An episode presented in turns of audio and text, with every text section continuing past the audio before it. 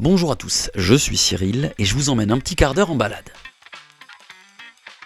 Aujourd'hui, dans D'où et d'ici, le podcast de l'atelier Missègle, on va parler boisson, on va parler nectar, on va parler euh, jus de raisin fermenté, on va parler Bordeaux, Bourgogne, Gaillac, Côte-du-Rhône, Minervois, Picrate, Pinard, bref, on va parler de vin. Le petit vin blanc qu'on boit sous les Alors pourquoi parler de vin dans un podcast qui s'intéresse plutôt à la mode et au textile en général, à la laine en particulier?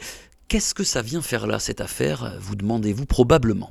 Il dit qu'il voit pas le rapport. Eh bien parce que le vin, c'est très souvent des assemblages. On assemble, on mélange des cépages pour créer un nouveau goût, un nouveau vin.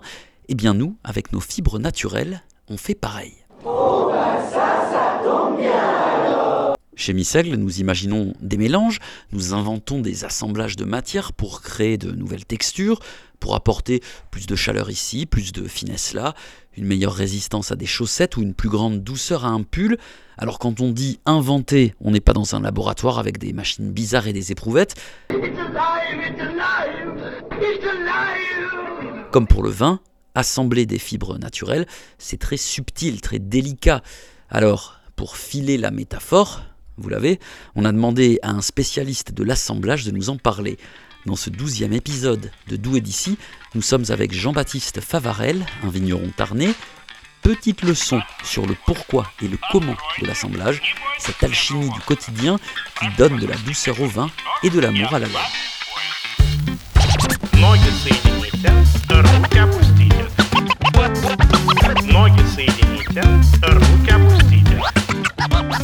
Nous sommes donc avec Jean-Baptiste Favarel du domaine Inventis, c'est à Rabastins, c'est dans le, dans le Gaillacois, dans le département du Tarn. Bonjour Jean-Baptiste.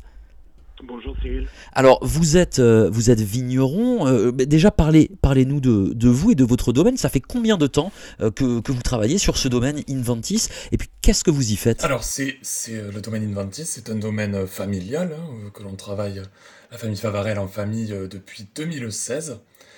Donc c'est, assez récent, hein. ça fait, nous avons fait nos sixième vendange cette année. Euh, ce sont des vignes qui sont euh, dans notre famille depuis euh, beaucoup plus longtemps que ça, parce que mon père était coopérateur et mon grand-père avant lui. Donc on ne faisait pas de transformation de vin chez nous, on n'était pas vigneron indépendant, mais on portait tout le raisin à la cave coopérative. Moi, en 2016, en, revenant sur l'exploitation, en venant sur l'exploitation plutôt, j'ai sorti une petite partie des vignes de mon père qui étaient destinées à la cave coopérative pour les vinifier en tant que vigneron indépendant. Donc faire le produit de A à Z. Alors ça, c'est des, des, métiers, on, sent bien, il y a une histoire donc familiale, euh, votre histoire familiale qui est liée au vin, puis ce sont des métiers euh, de passion, et puis ça nous, ça nous parle beaucoup, nous, à Missel, ce sont des métiers aussi de, de savoir-faire qui se, qui se transmet. Ben, exactement, je pense que le vin euh, et le, la vigne aussi, hein, par, par, extension, c'est vraiment du travail passion, ça c'est évident. On sait à quel point c'est exigeant, comme, euh, comme un peu tous les travaux, ça c'est, sûr, hein. il n'y a, rien qui est simple dans la vie, mais c'est vrai qu'il y a ce côté euh, amour de son terroir et satisfaction derrière d'aller jusqu'au bout du produit et de valoriser ses terres. Donc là, notamment dans le vin, il y a beaucoup d'histoires, c'est une histoire assez classique, hein, mon schéma avec euh, des vignes qui viennent de, de, de, nos aïeux en général et qui sont valorisées, où on met notre patte un peu plus au fur et à mesure des générations. Jean-Baptiste, vous vous êtes en, monocépage sur votre domaine euh, Inventis. C'est assez rare le, monocépage. Alors, qu'est-ce que c'est et, pourquoi vous faites du monocépage? Alors, le monocépage, c'est une seule variété, un 100% d'une seule variété. Il n'y a pas d'assemblage de, ni de mélange fait soit à la cave, soit à la vigne, en fonction des variétés de, raisins, des différents cépages. On ne par exemple, nous, nous avons une cuvée qui s'appelle le Black Pepper, qui est un 100% Duras, un monocépage de Duras, un cépage gaillacois. Euh, vraiment, la, caractéristique, c'est un seul cépage qui va donner un goût au vin, qui nous, après, on a retranscrit sur l'étiquette. Donc, il y avait une certaine simplicité, facilité de compréhension et de dégustation, qui est le Duras, le monocépage de Duras, qui donne un côté poivré au vin, d'où le nom cuvée Black Pepper. Vous voyez, c'est vrai que c'est l'idée de la différence entre monocépage et assemblage, c'est aussi cette, cette simplicité avec, euh, à la dégustation. Et alors ça, c'est pour le domaine, pour le domaine euh, Inventis. Euh, Jean-Baptiste, vous aussi, vous, j'allais dire, vous avez un peu de bouteille, mais oui, vous vous y connaissez quand même euh, bien en, en termes, vous avez employé le mot d'assemblage. Moi, je voudrais qu'on parle de l'assemblage, parce que c'est quelque chose qui, qui résonne beaucoup pour nous chez, chez Missègle, parce que nous, on réalise des assemblages de matières, donc différentes, euh, différents types de fibres, euh, du mohair et du yak, euh, du mohair et de la soie, du chameau et de la laine mohair. Tout ça, c'est pour expliquer aux, gens, on leur parle souvent du vin quand on leur parle de nos assemblages de fibres, on leur dit bah, c'est comme un assemblage de vin. Et puis ben, peut-être qu'en fait on leur dit n'importe quoi. Alors allez, vous allez nous éclairer là-dessus. Est-ce qu'on peut comparer ce- ces types d'assemblage De quoi on parle quand, on parle d'assemblage, Jean-Baptiste? Alors, euh, non, non, euh, c'est tout à fait euh, pertinent parce que alors, quand on parle euh, la, comparaison entre vin et les, laines que vous utilisez, les différentes laines, parce que c'est vraiment une, prendre un assemblage, c'est essayer de prendre les, les c'est vu comme plus complexe qu'un monocépage. hein. En général, un vin d'assemblage, il y a eu un travail sur, sur des matières brutes et on essaie d'en faire un produit plus travaillé, donc plus complexe en résultat. Donc, c'est euh, un assemblage en vin, c'est euh, prendre différentes variétés de, de, de, de, vignes, de raisins, pour arriver à un résultat qui sera beaucoup plus malléable qu'un monocépage. C'est aussi ça l'intérêt. Euh, quand on prend... Alors, il faut, il faut nommer des cépages. hein. Cyril, si tu me permets, je vais nommer des, cépages euh, bordelais, par exemple. Le, la terre d'assemblage classique, c'est le, le Bordeaux, l'appellation Bordeaux, où on a le Merlot, qui va être un rouge assez léger, qui a tout été vu comme euh, assez fruité, léger, en euh, complément du Cabernet Sauvignon, qui va être un cépage beaucoup plus costaud et tannique. Et l'assemblage des deux, souvent euh, le Bordeaux, c'est on va avoir telle proportion de Cabernet Sauvignon avec telle proportion de Merlot. C'est là-dessus que les œnologues et les vignerons du Bordeaux travaillent pour arriver à un, résultat final, un vin final qui ne soit ni trop costaud, ni euh, trop léger, mais justement euh, qui va réussir à, à assembler et à faire ressortir le, le meilleur équilibre entre les deux. L'assemblage, c'est toujours synonyme d'équilibre. c'est un équilibre, alors c'est très clair, hein, euh, Jean-Baptiste, c'est, un équilibre qui est extrêmement euh, subtil, en fait. Euh, ça se, ça se joue vraiment au, au dixième. Alors exactement, c'est euh, souvent d'ailleurs on- au, dixième ou, au centième, parce qu'on parle de, de, pourcentage. Euh, c'est vraiment, euh, il y, y a certains euh, Bordeaux, alors pas tous, hein, mais qui vont aller sur des, des termes assez précis en fonction des millésimes, de 53% de Cabernet Sauvignon et 47% de Merlot par exemple. Et ça, là on est que sur deux variétés, que deux cépages, mais euh, les, les- proportions sont, euh, sont infinies. On peut rajouter un troisième cépage dans la danse, et ça nous, là, les, les, probabilités les, possibilités sont, sont immenses. Pour modifier encore une fois le côté fruité, faire ressortir le fruit, faire ressortir de la puissance en fonction de ce que l'on recherche. Voilà, c'est un peu ça finalement. Qu'est-ce qu'on recherche quand on assemble? C'est, euh, sublimer les, les qualités de, de chaque cépage. Exactement, exactement. Vraiment, euh, il y a certains cépages qui, euh, pris seuls, seraient beaucoup moins intéressants parce que pas assez fruités, parce que trop amers, trop tanniques. Quand on parle de vin tannique, euh, la caractéristique propre du Cabernet Sauvignon, il est très rare d'avoir des vins 100% Cabernet Sauvignon parce que c'est très très costaud et que en fonction de, de, de, bah, des goûts des gens, de ce que l'on veut donner, de, du- de ce que le marché demande aussi, il faut adapter son cépage avec, euh, en le mélangeant avec un autre cépage pour en faire quelque chose d'un peu plus doux, pour en faire quelque chose de plus fruité. Donc euh, c'est vraiment euh, réussir à sublimer tout en gardant la puissance, par exemple, du Cabernet Sauvignon, y rajouter ce qu'il faut de Merlot pour le rendre vraiment agréable en bouche.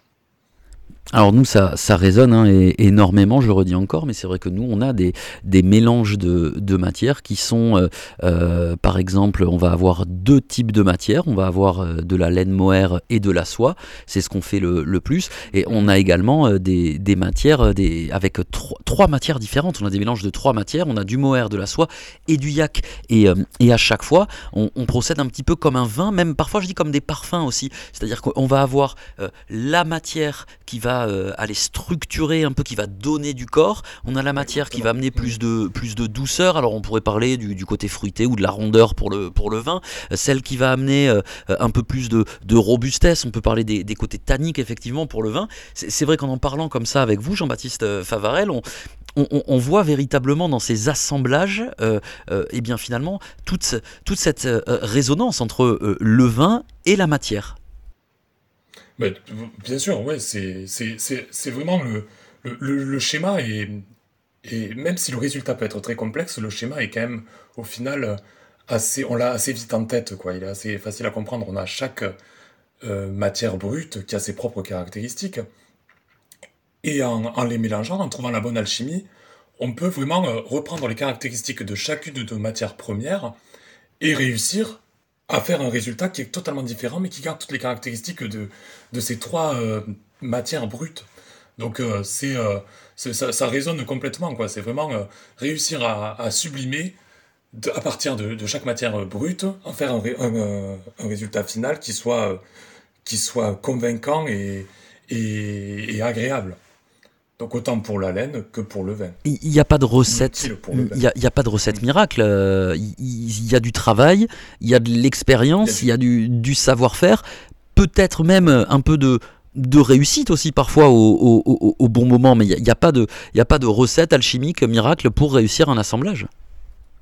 Alors il y a beaucoup de, faits de manière empirique hein, sur, euh, sur certains. Alors il y a pour, le vin, je ne sais pas exactement pour la laine, ça, tu, pourras nous dire, Cyril, mais pour le vin, il y a quand même des, caractéristiques de certains cépages que, l'on connaît et certaines appellations, certains terroirs qui sont plus à même de, de, correspondre à telle ou telle variété.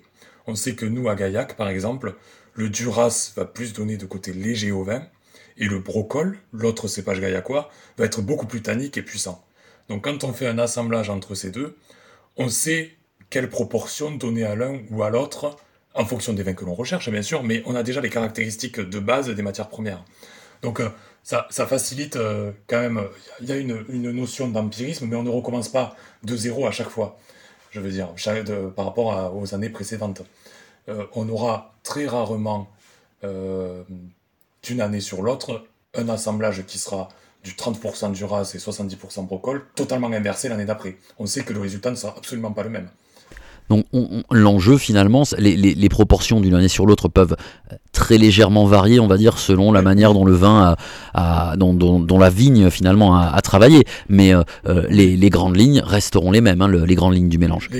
voilà, les grandes lignes resteront les mêmes parce que ça c'est aussi euh, dans le vin c'est assez apprécié. une, des, une des, des, principales raisons de l'assemblage, c'est que on peut donner une linéarité et une identité à son vin une fois que. C'est un des, points, des, avantages de l'assemblage par rapport au monocépage. C'est dans la vigne, on est très dépendant du temps, par exemple.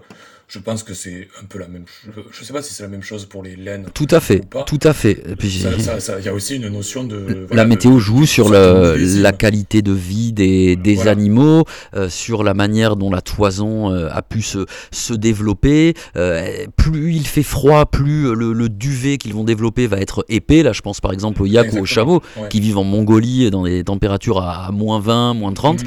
Voilà, donc ça, ça, joue aussi également tout à fait comme pour la vigne comme pour la vigne. Donc c'est vrai que il y a des années, euh, quand on cherche, l'assemblage amène cette sécurité dans le sens où on pourra toujours, si un, des cépages ou si une des laines n'a pas les mêmes caractéristiques d'une année sur l'autre, on pourra toujours, via cet assemblage et ce mélange, adapter par rapport à l'année et par rapport au temps qui, euh, sur lequel on n'a aucun impact. En gros, c'est la seule variable. C'est une des seules variables. On pourra vraiment euh, réussir à atteindre cette identité et atteindre un résultat qui sera toujours satisfaisant. Dans les, dans les, dans les bonnes années, hein, le, vin, euh, c'est vrai que c'est, ça paraît facile dit comme ça, mais c'est vrai que c'est, c'est, pas toujours euh, évident non plus. Mais le monocépage, à l'inverse, c'est vrai que on n'a pas, si, si, par exemple une année le brocol n'est pas assez costaud pour amener de la structure au vin, c'est vrai qu'on ne peut pas le rattraper avec autre chose pour amener du fruité. Donc c'est vrai que le monocépage étant ça plus restrictif, il euh, est plus, euh, plus, y a plus d'inconvénients dans le sens où c'est, euh, On ne, peut, on ne peut pas rattraper une année qui serait un peu en dessous des années auparavant. Donc c'est toujours l'assemblage, je reviens au mot équilibre vraiment. Voilà, trouver les équilibres et permettre d'avoir une linéarité d'une année sur l'autre. Ce qui, pour des produits de la Terre, est quand même assez important produit de la terre, hein, qui, est le, vin produit de la terre également, euh, qui est euh, la, laine que sont les, fibres naturelles d'une manière générale. Merci beaucoup Jean-Baptiste euh, Favarel, c'était une, jolie conclusion. Et bah, je rappelle que vous êtes vigneron, vous êtes le, propriétaire du domaine Inventis, c'est à Rabastins dans le, Gaillacois, c'est dans le département du Tarn. Mais merci pour ce, petit cours magistral improvisé sur le, vin et sur les assemblages. Merci Jean-Baptiste. hace seguir, me hace